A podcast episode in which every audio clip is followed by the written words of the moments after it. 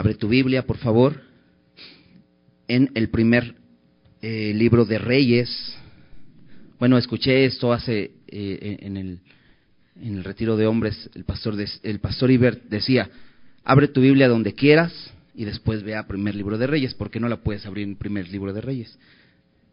Este, entonces, fue más chistoso cuando lo dijo él, claro. Este, abre tu Biblia en primer libro de Reyes, capítulo 13. Vamos a continuar nuestro estudio.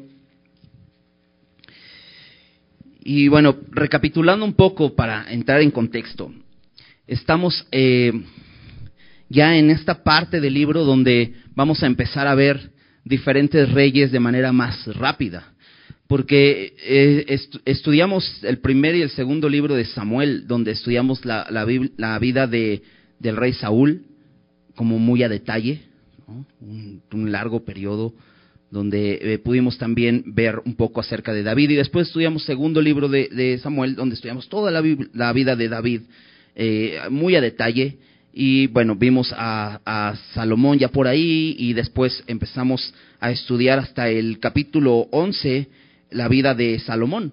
Entonces, eh, llevamos ya varios capítulos viendo acerca de la vida de Salomón, pero a partir de aquí vamos a empezar a estudiar acerca de los reyes eh, un poco más rápido.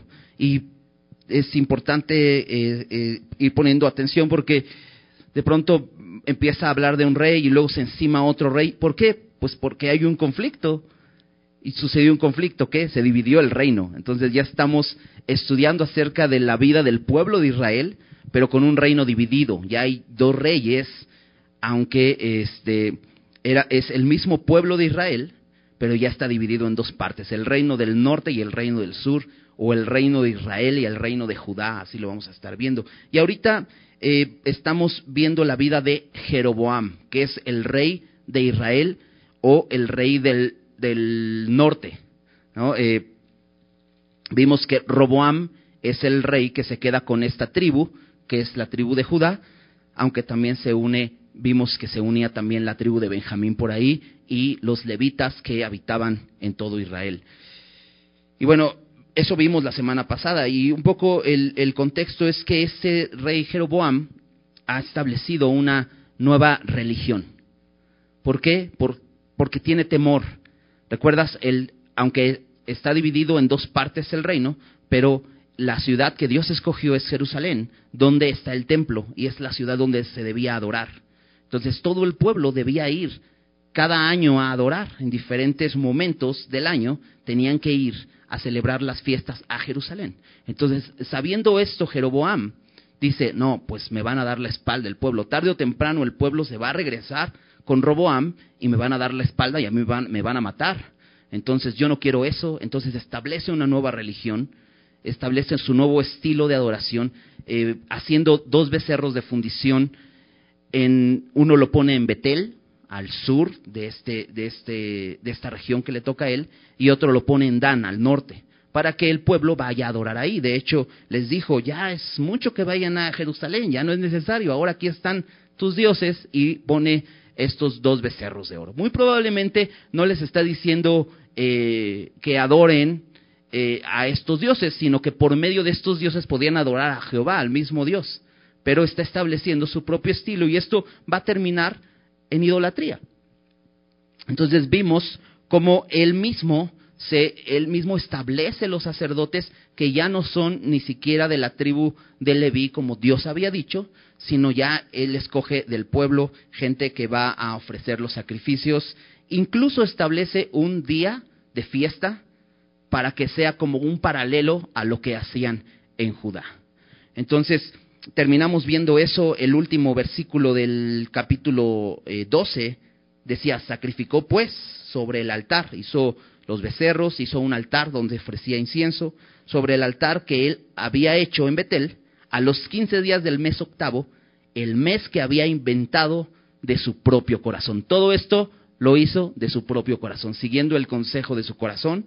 Y entonces dice, e hizo fiesta a los hijos de Israel y subió al altar para quemar incienso. Esta es la escena. Está ahí Jeroboam ofreciendo incienso y, esto es interesante porque él entonces es como un, como un sumo sacerdote, aunque es el rey de Israel, pero está como el sumo sacerdote él ofreciendo incienso. Y entonces, el versículo, déjame leer los primeros dos versículos y después eh, oramos para entrar de lleno al estudio. Dice los primeros dos versículos del capítulo 13. He aquí que un varón de Dios, por palabra de Jehová, vino de Judá a Betel y estando Jeroboam junto al altar para quemar incienso, aquel clamó contra el altar por palabra de Jehová y dijo, altar, altar, así ha dicho Jehová, he aquí que a la casa de David nacerá un hijo llamado Josías, el cual sacrificará sobre ti a los sacerdotes de los lugares altos que queman sobre ti incienso, y sobre ti quemarán huesos de hombres. Vamos a, orar para poner ese tiempo en manos de Dios. Señor, Gracias por tu palabra. Gracias porque podemos estar aquí delante de ti, Señor, recibiendo tu consejo, Señor. Y no, no queremos otra cosa, Señor, más que tu palabra. Así que te pedimos, Señor, que por medio de tu Espíritu Santo nos hables esta noche, abre nuestro entendimiento, abre nuestros corazones para recibir tu palabra, Señor, y que podamos, Señor, ser edificados, ser confrontados, Señor, que todo lo que escuchemos el día de hoy, Señor, nos, nos lleve más a conocerte mejor, a amarte más, Señor, y a rendir nuestras vidas a ti, Señor. Ponemos este tiempo en tus manos, en el nombre de Jesús. Amén. Ok, entonces ahí estamos. En estos, eh, perdón, en estos dos versículos que nos empieza diciendo qué es lo que está sucediendo. Es la misma escena, está Jeroboam eh, ofreciendo incienso, y entonces nos dice que hay un varón de Dios que es enviado. Este varón dice que no, precisamente es un varón de, esa zona, si te diste cuenta dice que es enviado de Judá y es a Betel. Y creo que Dios quiere mostrar algo aquí, que aunque en Betel está ofreciendo Jeroboam eh, estos sacrificios a este, a este becerro que ha establecido ahí como adoración a Dios, no es el lugar donde, que Dios ha escogido y por eso envía a este hombre de Judá donde está Jerusalén, donde está el templo. Y entonces este hombre va, va para allá, a Betel, mientras Jeroboam está ofreciendo incienso, y entonces clama, dice, clamó contra el altar por palabra de Jehová. Y dice así, altar, altar, así ha dicho Jehová. He aquí que a la casa de David nacerá un hijo llamado Josías, el cual sacrificará sobre ti los sacerdotes de los lugares altos que queman sobre ti incienso y sobre ti quemarán huesos de hombre. Y esto es muy fuerte lo que dice, ¿no? Lo que está diciendo es, un día esos sacerdotes que está estableciendo Jeroboam van a ser quemados en ese mismo altar. Y esto sucede, pero es muy interesante porque sucede como 300 años después de esto. Y es una profecía muy, muy específica porque incluso nos dice el nombre de este, de este rey que se va a levantar de la familia de David. Que eh, de, alguna manera Josías está, eh, perdón, eh, no dice el nombre, el varón de Dios está diciendo que es Josías, que es de la familia de David, el que va a terminar con estos, con este tipo de adoración que ha establecido Jeroboam. ¿Por qué van a ser quemados aquellos hombres que él, que él ha puesto ahí? Este, esto, esto se me hace interesante porque ¿qué, ¿Qué opina Dios acerca de esto, no? ¿Qué opina Dios acerca de esta adoración que ha establecido Jeroboam? Y aquí lo estamos viendo. Dios no está de acuerdo con eso. Y, y, me encanta cómo es Dios. Porque Dios es bueno. Dios es misericordioso. Y aunque viene con este em, dura eh, reprensión y, esta profecía tan dura de lo que va a hacer con, estas, con estos sacerdotes que, que ofrecen sacrificios aquí, Dios es bueno porque podría Dios mandar juicio sobre Jeroboam y acabarlo de una vez. Decir, ¿sabes qué? Fallaste y órale, ¿no? Muere. Pero no, Jeroboam sigue vivo. Y Jeroboam recibe a un hombre que dice, dice es un varón de Dios, es un hombre de Dios que va a verlo. Y yo veo aquí la misericordia de Dios. ¿Sabes? Tenemos un Dios que es lento para la ira y grande en misericordia, así dice la Biblia, ¿verdad? Y entonces el hecho de que Dios envíe a este hombre, a Jeroboam, muestra que Dios ama a Jeroboam. Y Dios quiere que Jeroboam se arrepienta de lo que está haciendo. Le está diciendo este hombre, esto no es lo que Dios quiere. Un día, por medio de Josías, que va, va a aparecer en la historia, eh, lo vamos a ver en Segunda de Reyes, capítulo 22, a este hombre Josías, este, alrededor de 300 años más adelante, aparece este hombre. Eh, y él va a destruir esta adoración porque Dios no está de acuerdo con ello. Dios le hace saber esto a Jeroboam y así es Dios con nosotros, sin duda, ¿no? Dice Romanos 5, 5 8, más Dios muestra su amor para con nosotros en que siendo aún pecadores. Es porque Dios podría mandar un juicio sobre nosotros. De hecho, muchas veces volteamos a ver alrededor y decimos, ¿por qué hay tanta maldad? ¿Por qué Dios no hace algo? Bueno, ¿sabes lo que Dios tendría que hacer? Pues es destruir todo. Pero sabes, Dios ya hizo algo. Dios ya envió a su Hijo para que sobre Él viniera el castigo que nosotros merecemos. Y entonces nosotros recibamos vida eterna.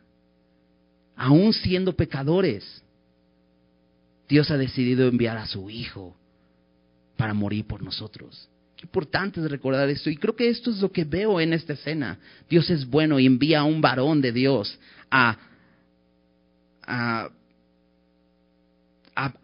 avisar, porque si te das cuenta no está trayendo el juicio inmediatamente, sino avisar del juicio que Dios va a traer si, si esta gente no se arrepiente. Y algo debe, debe suceder con esto. Dice versículo 3.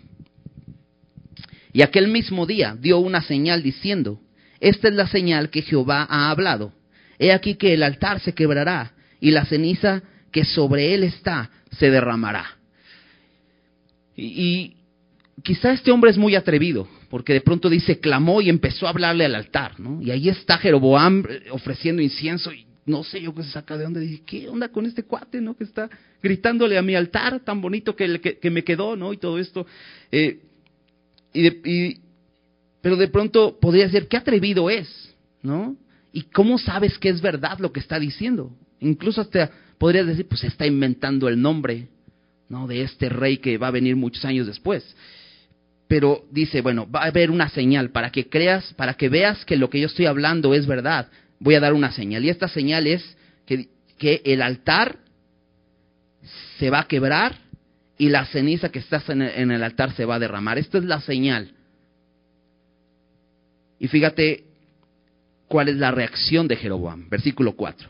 Cuando el rey Jeroboam oyó la palabra del varón de Dios, que había clamado contra el altar de Betel, extendió su mano eh, desde el altar y dijo, prendedle. Mas la mano que había extendido contra él se le secó y no la pudo enderezar. Y el altar se rompió y se derramó la ceniza del altar conforme a la señal que el varón de Dios había dado por palabra de Jehová. Entonces la reacción de Jeroboam es, inmediatamente, pues no, ¿cómo te atreves, no? Y entonces le llama a sus, a sus, este, guardias, ¿no? Como las galletas emperador, guardias, ¿no? No, préndanle, ¿no? Llévenselo a, a, matarlo, ¿no? Porque está atentando contra mi religión que yo he establecido. ¿Cómo está diciendo eso? ¿Cómo se atreve? ¿No? Pero Jeroboam no se detiene a reflexionar lo que este hombre está diciendo. Y eso, esto es importante, porque cuando Dios habla algo, es importante que nos detengamos a reflexionar, a examinar por qué Dios está diciendo esto. Porque a lo mejor podríamos decir, pues Jeroboam tenía buenas intenciones, ¿no? Está estableciendo un lugar donde la gente pueda adorar para que siga adorando a Dios. Pero Dios, ¿qué, ¿qué, dice acerca de esto? Y Él no se detiene a reflexionar, sino actúa pues como lo que es, ¿no? Un hombre impío, Actúa como un dictador y préndanle, Y de pronto dice que su mano se le secó. Y esto es una muestra más de que el hombre de Dios, aparte de que si sucede, ¿no? Se rompe el altar, se derrama la ceniza. Esta es una prueba más de que este hombre de Dios está diciendo la verdad. Es una, es una señal de que es un hombre auténtico, lo que está diciendo es verdad. Y dice, versículo, versículo 6, entonces respondiendo el rey, dijo al varón de Dios, te pido que ruegues ante la presencia de Jehová tu Dios y ores por mí. Me voy a detener ahí, porque se oye como bonito, ¿no? Si lo dejamos ahí, dices, wow, de pronto Jeroboam, pues ya se arrepintió, mira, ya le dijo, oh, por favor, ora por mí, ¿no? Pero déjame seguir leyendo. Que ores por mí para que mi mano me sea restaurada. Este hombre está enfocado en lo externo, no en lo interno. ¿Sabes qué, ¿Sabes qué muestra esta mano que se le acaba de, de secar? Es una mano dura, no es una mano endurecida. Dios le endureció esa mano. ¿Sabes por qué? Porque Dios quiere mostrar lo que hay dentro de su corazón. Dios, Dios hace externo lo que hay interno. Y muchas veces eso lo vivimos de muchas maneras, ¿no? Platicaba con un amigo que de pronto este su hijo salió a hacer algunas cosas y le dijo, nada más no llegues tarde. Y entonces llegó la hora que le dijo que el límite de la hora que tenía que llegar y su hijo no llega. Y después les empezó a preocupar y no llegó y entonces hasta el otro día pues este empieza a difundir, ¿no? Ayúdenme a encontrar a mi hijo, ¿no? Que no llegó y no sabemos dónde está y está perdido y están todos preocupados y entonces ya está a punto de levantar un, un acta para que empiece una búsqueda formal y entonces dice, ¿qué crees? Que ya llegó a la casa. Y pues muy probablemente pues trae alguna sustancia, estuvo consumiendo algo, pues no sabemos por qué. Y, estaba muy preocupado y digo, ¿qué vas a hacer? Pues, pues a darle mano dura porque no estuvo bien esto y pues... Y, y entonces le digo, oye, ¿y has considerado que algo no anda bien en tu familia? Porque esto que está ocurriendo externamente muestra algo, ¿no? O sea, me estás diciendo, voy a darle mano dura, ¿no? ¿Y, y, y cuándo le has dado mano dura? O sea, ¿has aplicado la disciplina en tu casa? Pues sí, a veces. Pues te tienes que dar cuenta de esto, ¿no? Quizás Dios está permitiendo que sucedan cosas externas para que examines, ¿no? Y te des cuenta, ¿por qué está ocurriendo esto en mi familia? Quizá no he estado siendo buen padre. Quizá no estoy haciendo las cosas bien. Y creo que Jeroboam es lo que tenía que reflexionar. Él ya vio lo que dijo este hombre sucedió. Se partió el altar. No solo eso, se me endureció la mano. Tengo una mano tiesa, ¿ahora qué hago? ¿No? ¿Qué tenía que hacer? Y creo que Jeroboam está haciendo hasta cierto sentido lo correcto. ¿Por qué? Porque está pidiendo ayuda. Ahora, si recuerdas, Jeroboam está delante de su becerro de oro en Betel, ofreciendo incienso y, voltea al varón de Dios y le dice, te pido por favor que ores por mí. Eso muestra que su becerro que tiene delante de él no tiene la capacidad de hacer nada por él. Aunque lo esté adorando. ¿Por qué? Porque es un ídolo. No puede hacer nada por él. Pero algo más que muestra este versículo, el versículo 6, es que este hombre Jeroboam, aunque es un israelita, y, eso es importante considerarlo, ¿no? Porque Dios no escogió a alguien fuera de su pueblo. Es un hombre que debe conocer la ley de Dios. Es alguien que conoce al Dios verdadero. A lo mejor no personalmente. Bueno, claramente no personalmente. Pero al menos conoce las historias de este Dios verdadero y no le teme. Porque si te das cuenta le dice, te pido que ruegues ante la presencia de Jehová, tu Dios. Ese es el principal problema de Jeroboam. Jehová no es su Dios. Él tiene su propio Dios y muy probablemente es él mismo su Dios, ¿no? Pero tiene sus ídolos que está adorando, pero Jehová no es su Dios y le tiene que pedir a otra persona que ore por él. Ahora, ¿está mal pedir oración a otra persona por nosotros? Sin duda, no está mal. Pero qué importante es nosotros tener una relación personal con Dios. Y que Dios sea nuestro Dios. Y que nos podamos acercar a Él con confianza y pedirle con confianza. Ahora, Dios está mostrando lo que hay en su corazón. Hay dureza, pero Él solo está enfocado en lo externo. Y eso ves muchas veces, mucha gente que está enfocada en corregir lo externo. Ay, es que quiero que Dios restaure mi matrimonio. Pero no estás enfocado en que restaure tu corazón o el corazón de tu esposo. Muchas veces ay, que Dios rescata a mi hijo de las drogas. Aunque no sea cristiano, pero que no sea un drogadicto. ¿No? Enfocados en lo externo. Y es lo que Jeroboam está haciendo. Pídele a Dios que restaure mi mano. Y fíjate lo que sucede. Ahí en ese mismo versículo. Y el varón de Dios oró a Jehová y la mano del rey se le restauró y quedó como era antes. Dios es bueno. Pero ¿sabes por qué Dios hace esto? Porque Dios pudo haberle dejado la mano, la mano tiesa a Jeroboam, ¿no? Para que se acuerde todos los días de lo que soy capaz de hacer. Pero mira, Dios está haciendo esto porque Dios le quiere mostrar su poder. Y Dios le quiere decir a Jeroboam, así como soy poderoso para restaurar tu mano dura, soy poderoso para restaurar tu corazón duro. Y a lo mejor puedes decir, yo he experimentado milagros de Dios en mi vida. He experimentado cómo Dios me ha sanado de alguna situación. He experimentado cómo Dios me ha rescatado de ciertas cosas. Y sabes que Dios te está diciendo, así como lo he hecho externo, también lo quiero hacer interno. Quiero ir al fondo del asunto. Como le decía mi amigo, Dios está mostrando esto, pero Dios quiere que le permitas ir al fondo del asunto y que examines tu corazón. ¿Por qué está sucediendo esto? Quiere tratar contigo. Si está mostrando cosas externas, es porque te quiere mostrar lo que hay en tu interior.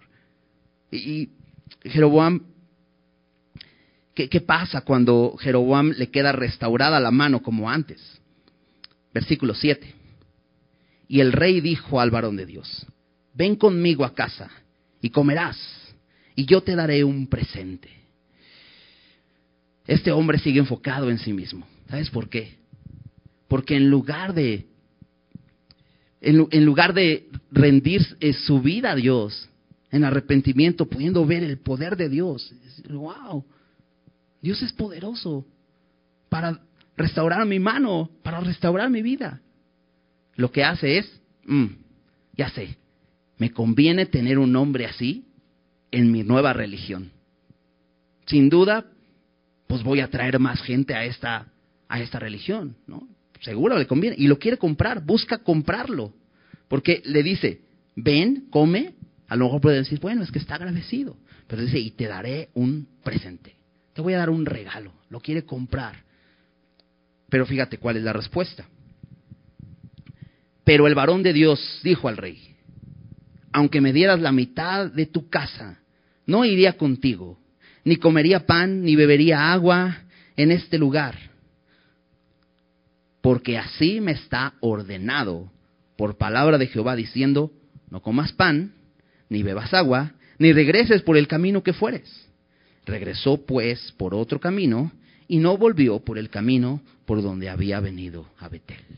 Este hombre es tentado, ¿no? Le hace una oferta a Jeroboam. Te decía, lo quiere comprar. Pues ven y yo te invito a comer y te doy un regalo, ¿no? y a lo mejor ya estando ahí, pues te convenzo de que te quedes conmigo y seas parte de esta nueva religión que he establecido. Pero ese hombre tiene claro algo. No, yo soy un varón de Dios. Y eso es bien importante, ¿no? El saber quiénes somos. No solo eso, sabe bien lo que Dios le ha dicho.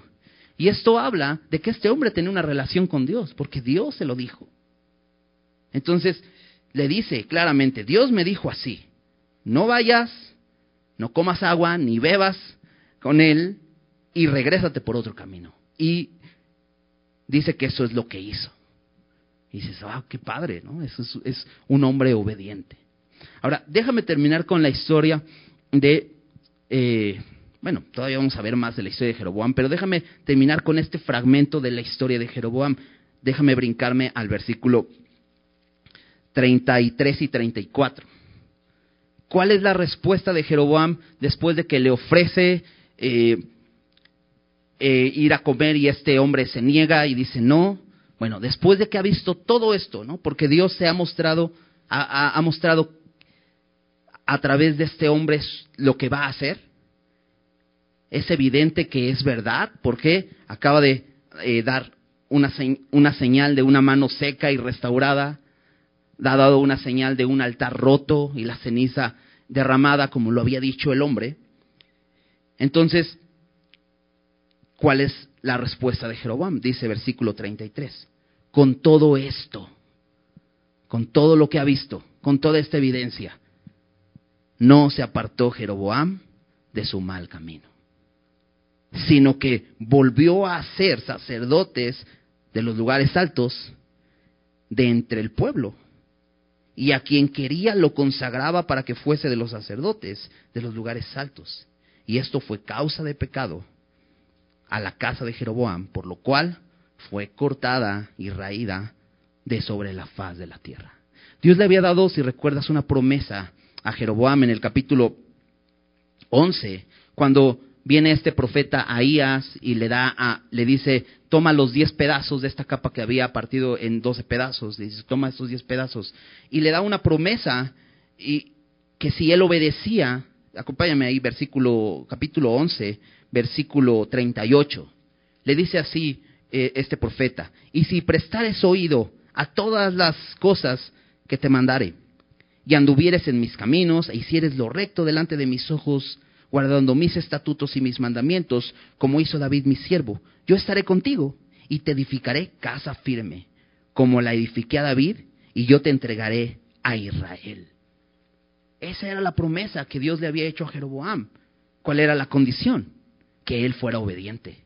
Pero fíjate cómo termina este, este capítulo, diciendo que fue cortada la casa de Jeroboam y raída sobre la faz de la tierra. ¿Por qué? Porque este hombre, a pesar de que Dios se mostró a él, buscando en él arrepentimiento, ese hombre no quiso. Quiso seguir haciendo lo malo. Se aferró a su mal camino. Incluso dice que no se apartó de su mal camino, sino que volvió a ser sacerdote. O sea, continuó en su necedad, llevando a cabo su estilo de adoración. Te decía la semana pasada, como que buscamos nuestro propio estilo de adoración, cuando Dios ya nos ha dicho cómo podemos adorarle, cómo debemos hacerlo. Y entonces este hombre está estableciendo su estilo y se aferra a esa forma y entonces dice que es cortado. Algo, algo interesante en este versículo 34 es que dice que esto fue causa de pecado. No solamente él pecó, sino llevó a otros a pecar. En el capítulo anterior, en el versículo 30, capítulo 12, versículo 30, dice, y esto fue causa de pecado cuando hizo estos dos becerros de oro, dice, porque él, porque el pueblo iba a adorar delante de uno hasta Dan. O sea que con el pecado de Jeroboam hizo pecar al pueblo. Pero aquí dice en este versículo 34 que esto fue causa de pecado a la casa de Jeroboam. No solamente hizo pecar al pueblo, sino hizo pecar a su propia familia.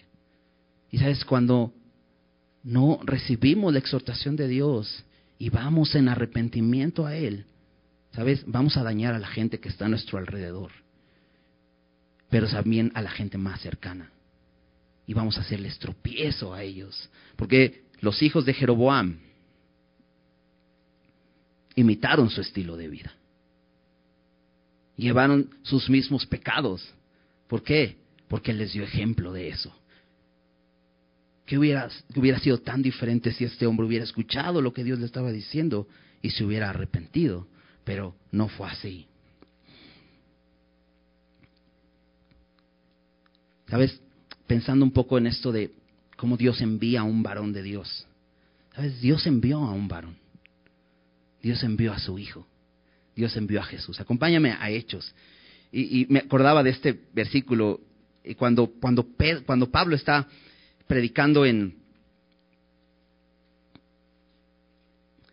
en, Atenas y está ahí lo invitan a, a pues hablar de, de, lo, de, su creencia en, en, el Areópago y él está dando un gran discurso ahí en el, en el capítulo 17, Hechos capítulo 17. Y, y, y les dice Pablo, veo, ve, todas sus estatuas y todo lo que hacen ahí en Atenas y dice, veo que ustedes son muy religiosos, ¿no?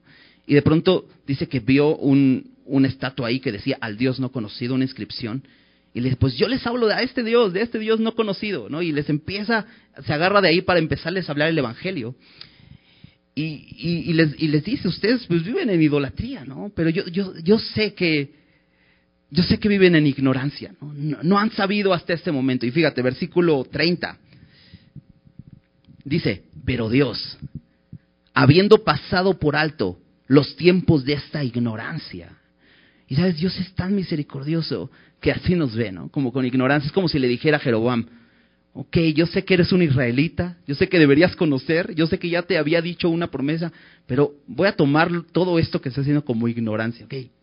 Y dice Pablo, pasando por alto los tiempos de esta ignorancia, dice, ahora manda a todos los hombres en todo lugar que se arrepientan. ¿Sabes? El arrepentimiento no es una opción. El arrepentimiento es un mandato. ¿Sabes? No podemos ser salvos si no nos arrepentimos. No podemos simplemente pasar de una religión a otra como, como, como cambiarnos de calcetines, sino Dios, Dios nos pide que nos arrepintamos, nos da una orden, y dice Pablo aquí, manda a todos los hombres en todo lugar que se arrepientan por cuanto ha establecido un día en el cual juzgará al mundo con justicia. Y te decía hace un rato, Dios es misericordioso, Dios podría traer juicio inmediato contra los pecadores, pero sabes, Dios es paciente, no queriendo que ninguno se pierda, sino que todos procedan al arrepentimiento, pero un día va a venir. Y ha establecido un día cuando va a juzgar al mundo con justicia, dice aquí, dice, por aquel varón y menciona a un varón. Y fíjate quién es este varón. Dice, a quién designó dando fe a todos con haberle levantado de los muertos. Y es muy parecido a la historia, porque si recuerdas, para mostrar la validez de este varón de Dios, Dios hizo que este altar se partiera. Bueno, ¿sabes cuál es la validez de este varón de Dios, de Jesús? Que Dios lo levantó de los muertos. Y no hay evidencia más clara de que es el Hijo de Dios. Y dice Pablo, ese es el varón. Y sabes, ese varón fue enviado a nosotros para llevarnos a arrepentimiento. ¿Verdad? Él, Jesús venía a, predicando precisamente el arrepentimiento. Porque es necesario que nos arrepintamos. Pero es bien triste cómo Jeroboam rechazó el perdón de Dios, este llamado que Dios le estaba haciendo, y es bien triste ver cuánta gente rechaza a Dios, ¿verdad? Al Hijo de Dios, a su salvación que Él ha dado. ¿Recuerdas? Juan 3:16 dice que tanto amó Dios al mundo que envió a su Hijo, para que todo aquel que en Él cree no se pierda, mas tenga vida eterna. Y dice en el versículo 17, porque Dios no envió a su Hijo al mundo para condenar al mundo, sino para que el mundo sea salvo por él. Y sabes, eso veo yo en la historia de, Primera de Reyes. No veo a, a, este varón de Dios yendo a condenar a Jeroboam, sino, si te diste cuenta, le habló al altar.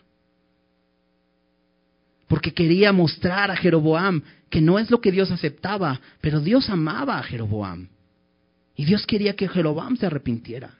Y así Jesús no vino a condenar al mundo, sino vino para que el mundo sea salvo por él. Dice el versículo 18, ahí en Juan 3, el que en él cree no es condenado, pero el que no cree, dice, ya ha sido condenado porque no ha creído en el nombre del unigénito Hijo de Dios. Rechazan el mensaje y entonces se condenan a sí mismos porque Dios ya proveyó un medio de salvación. Y fíjate el versículo 19. Y esta es la condenación, que la luz vino al mundo, este varón que Dios envió, su propio Hijo. Dice, y los hombres amaron más las tinieblas que la luz, porque sus obras eran malas. Y aquí está este rey, este rey de Israel, Jeroboam, rechazando la luz, amando más las tinieblas, porque sus obras eran malas. ¿Y cuál es entonces su fin? Que su casa, dice, es cortada y raída de sobre la faz de la tierra. Ese es el final de este hombre. Ahora, vamos a regresar. Todavía no terminamos. Porque hay, una historia en, esto, en este capítulo, hay una historia intermedia. Y es que estamos estudiando acerca de los reyes. Pero de pronto hay una historia intermedia acerca de este varón de Dios. Nos habla un poco más qué sucede con este varón de Dios. Vamos a leer la historia. Dice versículo 11, ahí en, en el capítulo 13 donde estábamos. Moraba entonces en Betel un viejo profeta, al cual vino su hijo y le contó todo lo que el varón de Dios había hecho aquel día en Betel. Le contaron también a su padre las palabras que había hablado al rey. Y su padre les dijo, ¿por qué camino se fue? Y sus hijos le mostraron el camino por donde había regresado el varón de Dios, que había venido de Judá. Y él dijo a sus hijos, ensilladme el asno. Y ellos le ensillaron el asno. Y él lo montó. Y yendo tras el varón de Dios, le halló sentado debajo de una encina y le dijo, ¿eres tú el varón de Dios que vino de Judá? Él dijo, yo soy. Entonces le dijo, ven conmigo a casa y come pan. Entonces nos dice aquí la historia que había en ese lugar en Betel un viejo profeta, un hombre que probablemente había sido un siervo de Dios que había dado alguna profecía, alguna palabra de parte de Dios. Esto, esto es la profecía. Entonces, dice que uno, uno de sus hijos viene a contarle lo que sucedió con este varón de Dios, las cosas que sucedieron y también las palabras que habló. A, mí me surge la duda, ¿qué hacía el hijo del profeta allá donde Jeroboam está ofreciendo sacrificios? Eso es interesante, porque si era un profeta, era un hombre de Dios, también. Y si era un siervo de Dios, pues sus hijos no tendrían por qué estar allá. ¿Recuerdas leíamos en, en, Crónicas la semana pasada un paralelo que nos decía que algunos de los hombres de Israel no se conformaron a vivir en, en, ese, en ese estilo de adoración que había establecido Jeroboam, sino que tenían que ir cada año, iban a adorar donde Dios había dicho. Pero al parecer estos hijos de este viejo profeta sí, sí han cedido a la tentación y están ahora siendo parte de esta adoración, o al menos están siendo observadores por lo que se ve, pero ellos vieron todo lo que sucede con este varón de Dios, incluso saben por qué camino se fue, porque su padre les dice, pues díganme por dónde se fue, y ellos saben por dónde se fue, entonces vieron toda la escena. Entonces este hombre les dice, bueno, pues ensíguenme el asno, y va, va tras este hombre, le pregunta, ¿eres tú el varón de Dios? Y le dice, sí, y le ofrece el que venga a su casa a comer pan. Seguramente, pues no le hubiera caído mal a este hombre, ¿no? Ya el rey le había ofrecido pan y lo había rechazado porque Dios le había dicho que no. Pero este otro hombre viene y le ofrece pan. Y entonces la respuesta, si te, das cuenta en el versículo 16, seguimos leyendo, dice, mas él respondió, no, no podré volver contigo, ni iré contigo, ni tampoco comeré pan, ni beberé agua contigo en este lugar. Porque por palabra de Dios ha sido dicho, no comas pan, ni bebas agua allí, ni regreses por el camino de donde fueres. Aquí nos amplía un poco más la instrucción que Dios le dio, porque dice, que Dios le dijo, no comas pan ni bebas agua aquí, no solamente con el rey, sino allí en Betel. Porque Dios quería mostrar que así como ese lugar había sido eh, ocupado como un lugar de ídolos, no, no podía tener un varón de Dios, un hombre de Dios, no podía tener comunión con la idolatría. Ahora, esto me recuerda un poco a lo que Pablo habla en Primera de Corintios, capítulo 5. Acompáñame ahí, porque eh, si recuerdas esta iglesia de, los Corintios tenía varios, varios problemillas por ahí. Y, Pablo está corrigiendo algunos de estos problemas. Y allí en Primera de Corintios, eh, Pablo está eh, confrontando a los corintios acerca de una situación bastante, eh, bastante mala entre ellos, porque ellos se jactaban de ser una gran iglesia, pero de pronto Pablo les dice, mm, pues creo que entre ustedes hay alguien que está en fornicación, incluso la fornicación que está viviendo ni siquiera es semejante a la que se comete afuera. O sea, es terrible porque este hombre estaba teniendo una relación eh, con la mujer de su padre. Y Pablo les reprende y les dice, este hombre no debe estar entre ustedes. Muchos piensan que incluso era de, su equipo hasta de servidores de ahí de la iglesia, ¿no? Y Pablo les dice, no, no tienen que hacer eso. Y en el versículo 5, mm, ahí en 1 Corintios 5, 5, Pablo les dice algo fuerte, les dice, el, el tal, hablando de este hombre, se ha entregado a Satanás. Y dices, órale, Pablo sí se enojó. Dice, para la destrucción de la carne, a fin de que el espíritu sea salvo en el día del Señor Jesús. Porque lo que estaba haciendo no era correcto. Y luego, en el versículo 9, les, les repite algo que al parecer Pablo ya les había dicho en el pasado cuando estuvo con ellos. Y les dice, os he escrito por carta que no os juntéis con los fornicarios. Pero Pablo aclara, no absolutamente con los fornicarios de este mundo o con los avaros, o con los ladrones, o con los idólatras. Pues en tal caso sería necesario salir del mundo. Dice Pablo, pues estamos rodeados de gente así. O sea, no les estoy diciendo que no se puede juntar con, no, no, no pueden estar entre gente así, porque dice, pues tendríamos que salir del mundo. Estamos en un mundo de pecadores. Pero dice, más bien os escribí, que no os juntéis con ninguno que llamándose hermano. Y este, era, este es lo que está haciendo la diferencia Pablo, llamándose hermano. Eh, en ese sentido, gente que se llamaba cristiana y que estaba cometiendo este tipo de pecados. Ahora te decía de Jeroboam. Este hombre es del pueblo de Dios. Es un hombre que, que es parte del pueblo de Israel. Y todo Israel está participando de estos sacrificios. Entonces es como si dijera, eh, Pablo, o sea, que siendo del pueblo de Dios, cometa estas cosas. Dice que llamándose hermano fuere fornicario, o avaro, o idólatra, o maldiciente, o borracho, ladrón, con el, tal ni aún comáis. ¿Te das cuenta que dice, es lo mismo que le dijo Dios al, al, al varón de Dios que vemos en Primera de Reyes 13? No comas. ¿Por qué? Porque Dios quiere mostrar, no puede haber comunión. Cuando hay pecado en el corazón y no hay un arrepentimiento, una persona no puede tener comunión con la iglesia, con su pueblo. Y eso es lo que quiere mostrar eh, Dios. Y por eso le dice, no te quedes ahí en Betel, no te quedes a comer ahí. Pero, fíjate, versículo 17, y vuelve a reiterar aquí en, el, en regresando a Primera de Reyes. Dice, porque por palabra de Dios me ha sido dicho, no comas pan, ni bebas agua, allí, ni regreses por el camino por donde fueres. Y, si te das cuenta, ya repitió este mandato que Dios le dio varias veces.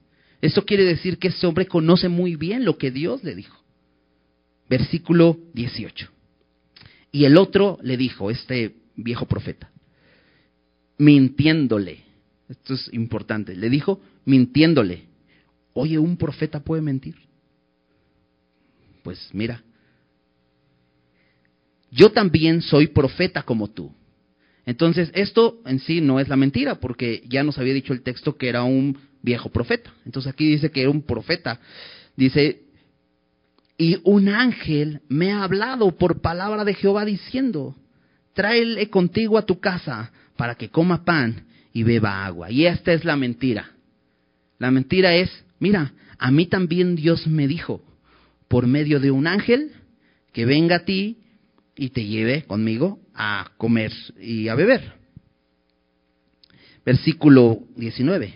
Entonces volvió con él y comió pan en su casa y bebió agua. ¿Has escuchado acerca de, esto de, es que soy un profeta de Dios y traigo un mensaje para ustedes? ¿no? ¿Se ha escuchado eso?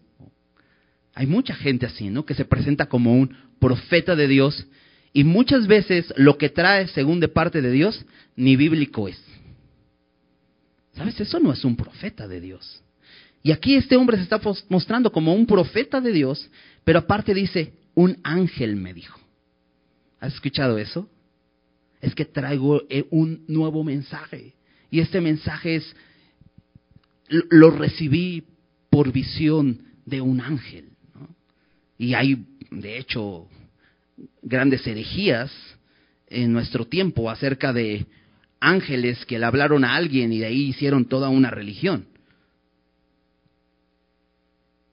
Este hombre, varón de Dios, un varón de Dios, te decía, tenía una relación con Dios. Dios le habló directamente y le dio un mandato.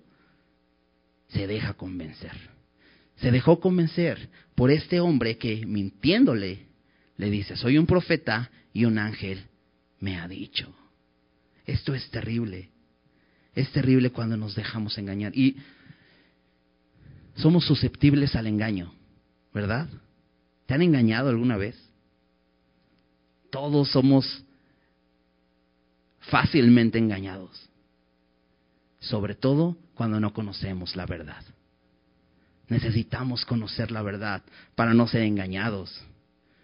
No, necesitamos conocer el engaño para no ser engañados, necesitamos conocer la verdad para no ser engañados. Una vez escuché esto y me quedó muy claro eh, acerca de esto, porque eh, eh, ponían un ejemplo, los cajeros del banco o los los que, los, las personas que trabajan en el banco, que están en la, detrás de la ventanilla, ¿no? Cuando vas a depositar dinero o a sacar dinero. Este, y decían, ¿sabes cómo aprenden ellos a identificar los billetes falsos? No creas que les dan un curso. A ver, acaba de salir un nuevo ejemplar falso eh, de, del billete de 100 pesos.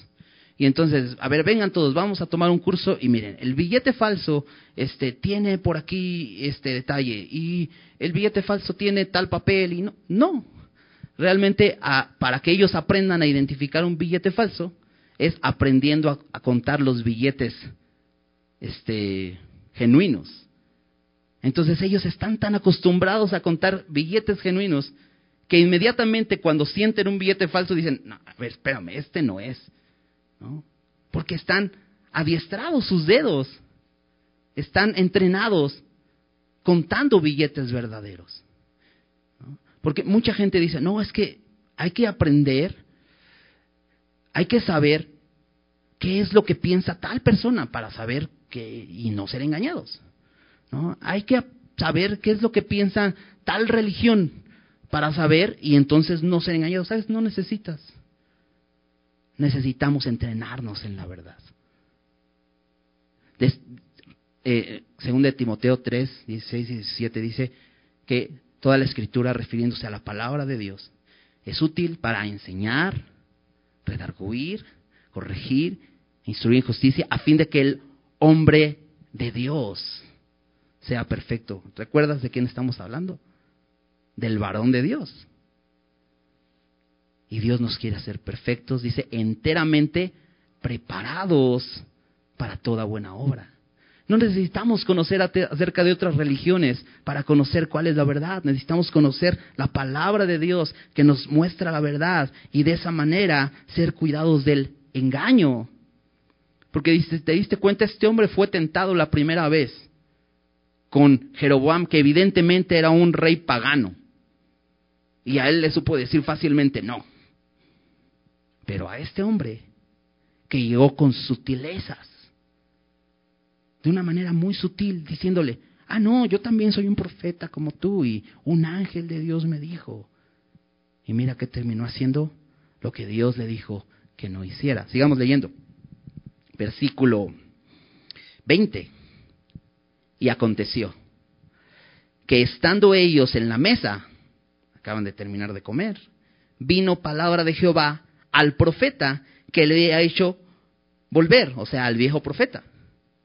Volvió a ser profeta, mira, vino palabra de Jehová y clamó al varón de Dios que había venido de Judá diciendo, así dijo Jehová, por cuanto has sido rebelde al mandato de Jehová y no guardaste el mandamiento que Jehová tu Dios te había prescrito, sino que volviste y comiste pan y bebiste agua en el lugar donde Jehová te había dicho que no comieses ni bebieses agua, no entrará tu cuerpo en el sepulcro de tus padres. Sabes, Dios ve lo que ha ocurrido y ve rebeldía. Y le dice el otro hombre, el que le engañó, recibe palabra de Dios y le dice, ¿sabes que ha sido rebelde y ha sido un desobediente? Qué terrible. ¿Sabes? No podemos justificarnos. Diciendo, ah, Señor, perdóname, es que pequé, pero es que lo que pasa es que me engañaron. No quise hacerlo, pero es que me engañaron, no fue mi culpa. Porque eso fue lo que le dijo Eva a Dios, ¿verdad? Y Eva recibió castigo porque pecó. Eso no la eximió del castigo o de la culpa. Ella era culpable, ¿por qué? Porque pecó. Aunque ciertamente dice la Biblia que fue engañada. ¿Sabes? El engañador, Satanás, dice que anda como un león rugiente buscando a quien devorar. Está constantemente alrededor de nosotros tratando de engañarnos. Y es muy sutil. Por eso, acompáñame a Colosenses. Colosenses 2. Y bueno, esto es un ejemplo de, todo lo que la Biblia nos habla acerca del engaño, porque gran, cantidad de las cartas de Pablo hablan acerca del engaño. Todo el tiempo está diciendo, tienes que conocer la verdad para que no seas como un niño que te lleva de aquí para allá por todo viento de doctrina. Tienes que conocer bien al Señor, conocer la palabra de Dios. Pero fíjate, aquí en el eh, Colosenses 2.8 dice, mirad esto es, está atento, dice que nadie os engañe por medio de filosofías y huecas sutilezas según las tradiciones de los hombres, conforme a los rudimentos del mundo y no según Cristo. Sabes, en este pasaje Pablo está mostrando a Cristo como lo único que necesitas. Y por eso les dice, cuídense de que nadie les engañe, que nadie les haga pensar que, que necesitas algo más, que Cristo no es suficiente. De hecho, continúa diciendo, porque en Él habita corporalmente toda la plenitud de la deidad. Y vosotros estáis completos en Él. No necesitas nada. Pero cuida, cuida que nadie te engañe. ¿Y cómo vamos a cuidar que no nos engañen? Conociendo la verdad. Necesitamos conocer la palabra de Dios para que no caigamos en el engaño, como el ejemplo de este varón de Dios que a pesar de ser un varón de Dios, fue ingenuo. No, no, miró bien que estaba siendo engañado por este otro hombre y recibió un castigo. Ahora, es, es fuerte lo que le dice. Que le dice, no vas a ser sepultado en el, en el sepulcro de tus padres. Y para, para eh, las personas en ese momento era bien importante, porque era ser parte como de la familia, ¿no? Que tus que, tu cuerpo cuando murieras se sepultara en donde se sepultaban tus padres. Era algo que todos deseaban, ¿no? Casi, casi como México lindo, lindo y querido, ¿no? Que me traigan aquí. Bueno, él, él, él deseaba eso y el castigo de Dios es claro, no vas a ser sepultado en el sepulcro de tus padres. Vamos a seguir leyendo, dice versículo 23. Cuando había comido pan y bebido, el que le había hecho volver le ensilló el asno. Y yéndose, le topó un león en el camino y le mató. Y su cuerpo estaba echado en el camino, y el asno junto a él, y el león también junto al cuerpo. Y he aquí unos que pasaban y vieron el cuerpo que estaba echado en el camino, y el león que estaba junto al cuerpo, y vinieron y lo dijeron en la ciudad donde el viejo profeta habitaba. Oyendo el profeta que le había hecho volver del camino, dijo, el varón de Dios es, que fue rebelde al mandato de Jehová. Por tanto, Jehová le ha entregado al león, que le ha quebrantado y matado, conforme a la palabra de Jehová que él le dijo. y habló a sus hijos y les dijo, ensilladme un asno, y ellos se lo ensillaron. Y él fue y halló el cuerpo tendido en el camino, y el asno y el león que estaban junto al cuerpo. El león no había comido el cuerpo ni dañado al asno. Entonces tomó el profeta el cuerpo del varón de Dios y lo puso sobre el asno y se lo llevó, y el profeta viejo vino a la ciudad para endecharle y enterrarle. Y puso el cuerpo en su sepulcro y le endecharon diciendo, ay hermano mío.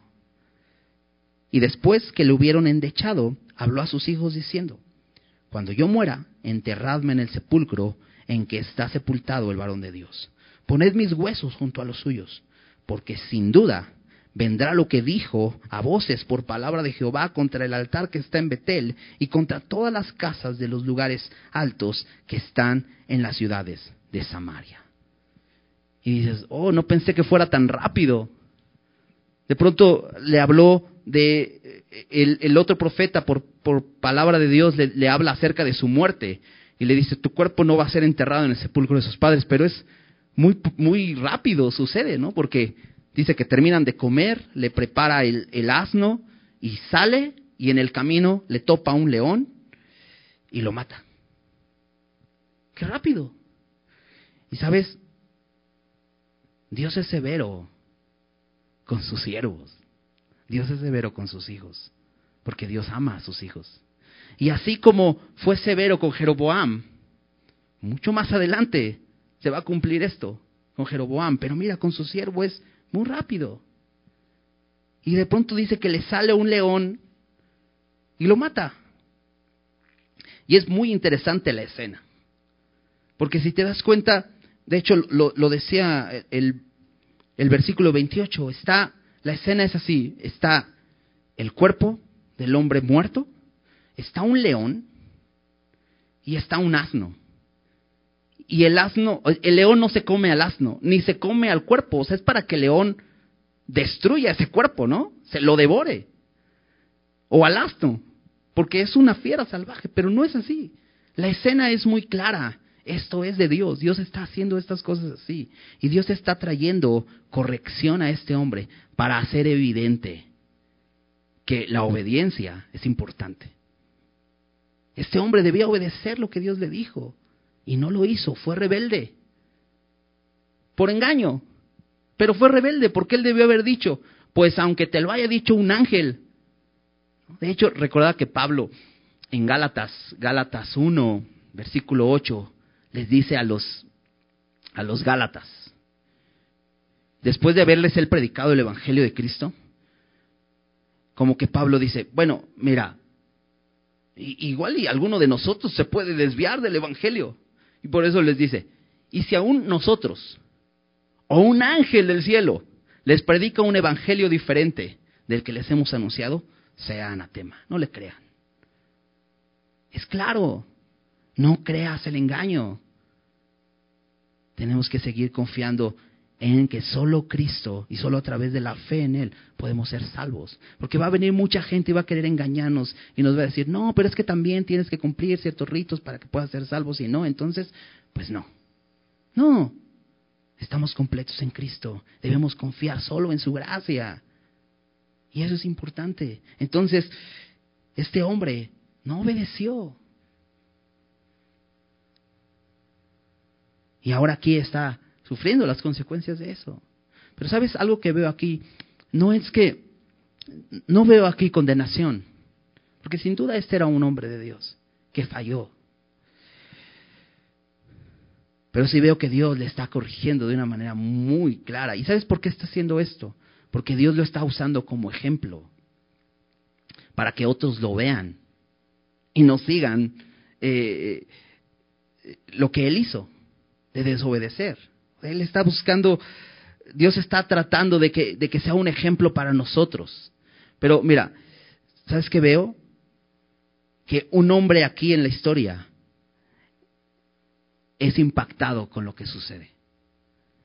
Porque al enterarse este viejo profeta de lo que le ha sucedido al varón de Dios, ¿no? le cuentan y dice, ese es el varón de Dios, que fue rebelde. Y dice en el versículo 26, Dice, el varón de Dios es, cuando escucha esto, dice que fue rebelde al mandato de Jehová. Dice, por tanto, dice, Jehová le ha entregado al león. Y esto como que me hacía sentido con lo que te leí hace ratito, de que, lo que Pablo les decía a los corintios. Dice, el cual se ha entregado a Satanás acerca de este hombre que estaba en pecado. Y les dice, para la destrucción de la carne, al fin de que el espíritu sea salvo. Y no es que Dios estuviera condenando a este hombre en Corinto que estaba cometiendo pecado al infierno porque era, un creyente, sino que estaba en pecado y tenía que su carne ser destruida. ¿Y sabes lo que hace este león? Destruye la carne de este hombre. Y sabes, muchas veces es lo que sucede. De hecho, ahí en Primera de Corintios, en el, en el capítulo 11, cuando Pablo también está corrigiendo acerca de algunas cuestiones que están sucediendo en la iglesia con la participación de la cena del Señor y cómo muchos estaban eh, considerando la cena del Señor como una comida cualquiera, ¿no? Y abusaban de sus hermanos que estaban ahí. Pablo les, les dice una cosa en el versículo 31, Primera de Corintios 11, 31. Les dice, si pues nos examinásemos a nosotros mismos, no seríamos juzgados. Y creo que esto es lo que Dios quiere que hagamos constantemente. Cuando nos exponemos a la palabra, nos, examinemos. ¿Estoy siendo obediente a lo que Dios me dice? ¿Estoy conociendo la voluntad de Dios? Y cuando alguien viene y me dice, no, no, no, lo que pasa es que en estas partes como que aquí no aplica, este, porque esto, lo otro, ¿Estoy considerando esas palabras o estoy siendo firme en lo que Dios me ha dicho? Debo obedecer la palabra de Dios. Por eso es importante tener una relación con Dios. Y debo obedecer completamente lo que Dios me ha dicho. Y si no lo estoy haciendo, dice Pablo, si nos examinásemos a nosotros mismos, no seríamos juzgados. Déjame leer el siguiente versículo, el 32. Dice, mas siendo juzgados, somos castigados por el Señor, para que no seamos condenados con el mundo. Y es que Pablo en los versículos anteriores, en el versículo 30, déjame leerlo, dice, por lo cual hay muchos enfermos y debilitados entre vosotros y otros ya duermen. ¿Qué quería decir esto? Que había gente en la iglesia que había ya participado incluso de la corrección de Dios de esta manera, al punto de decir, el Señor, ven a casa, porque está siendo mal ejemplo, porque no está siendo obediente. Y, sabes qué, cuál es lo lamentable de esa historia? Pues no es de que Dios te lleve a su presencia, porque, como decía Pablo, el morir es ganancia, digamos, de alguna manera es lo mejor. Pero cuando Pablo dice eso, de pronto decía, ah, no sé qué escoger, porque yo quiero estar con Cristo, pero es mejor estar aquí, porque Dios tiene un propósito aún para mi vida en este mundo, proclamarle. Y de pronto que tu, tu testimonio sea cortado y Dios te diga, vamos, porque no eres obediente. Dios te quería usar un poco más. Y sin duda Dios quería usar a este hombre que usó de una manera tan grande. Te decía una profecía tan sobresaliente que hasta dijo el nombre de aquel hijo de David o aquel descendiente de David. Pero de pronto es truncado su ministerio. ¿Por qué? porque no quiso obedecer lo que Dios le dijo. Qué importante es esto. Ahora te decía, este otro hombre, ese profeta viejo, creo que es bendecido al final. Y, déjame eh, proponerte esto, ¿no? Creo que cuando va, toma el cuerpo de ese hombre, lo entierra en su, en su propio eh, sepulcro. Esto eh, da evidencia de lo que ya Dios le había hablado. No vas a ser sepultado en el sepulcro de tus padres, es sepultado en otro lado. Pero le dice a sus hijos, después de decir, ay hermano mío, lamentando esto, ¿no? ¿Cómo, ¿Cómo desobedeciste? Creo que él, él es, él es eh, confrontado porque le dice a sus hijos, entiérrenme donde, donde él fue enterrado. Y luego les dice, el versículo 32. Porque sin duda, ¿sabes qué me habla esto de sin duda? Es que a este hombre no le quedaba más duda de que ese tipo de adoración que había establecido Jeroboam era incorrecta. A este hombre no le quedaba más duda que la palabra de Dios es verdad. Y aunque lo habíamos visto como un viejo profeta, mentiroso, ya como un hombre impío dentro de Betel, incluso que sus hijos andaban allá en los sacrificios, ahora este hombre es confrontado y ahora dice, sin duda, a través de la muerte del profeta, este hombre es confrontado y se da cuenta, tengo que adorar a Dios correctamente. Y muchas veces Dios ocupa eso. A través de la muerte de alguien te puedes dar cuenta o puedes examinar tu corazón y decir, ¿y qué onda conmigo? Examinemos nuestros corazones. ¿no? Dios quiere que seamos hombres de Dios, enteramente preparados para toda buena obra. Necesitamos conocer su palabra, necesitamos andar en la verdad para no ser engañados y seguir sirviéndole todavía un buen rato, ¿no? Dándole gloria. ¿no? ¿Por qué no oramos? Señor, gracias por este tiempo en tu palabra, gracias porque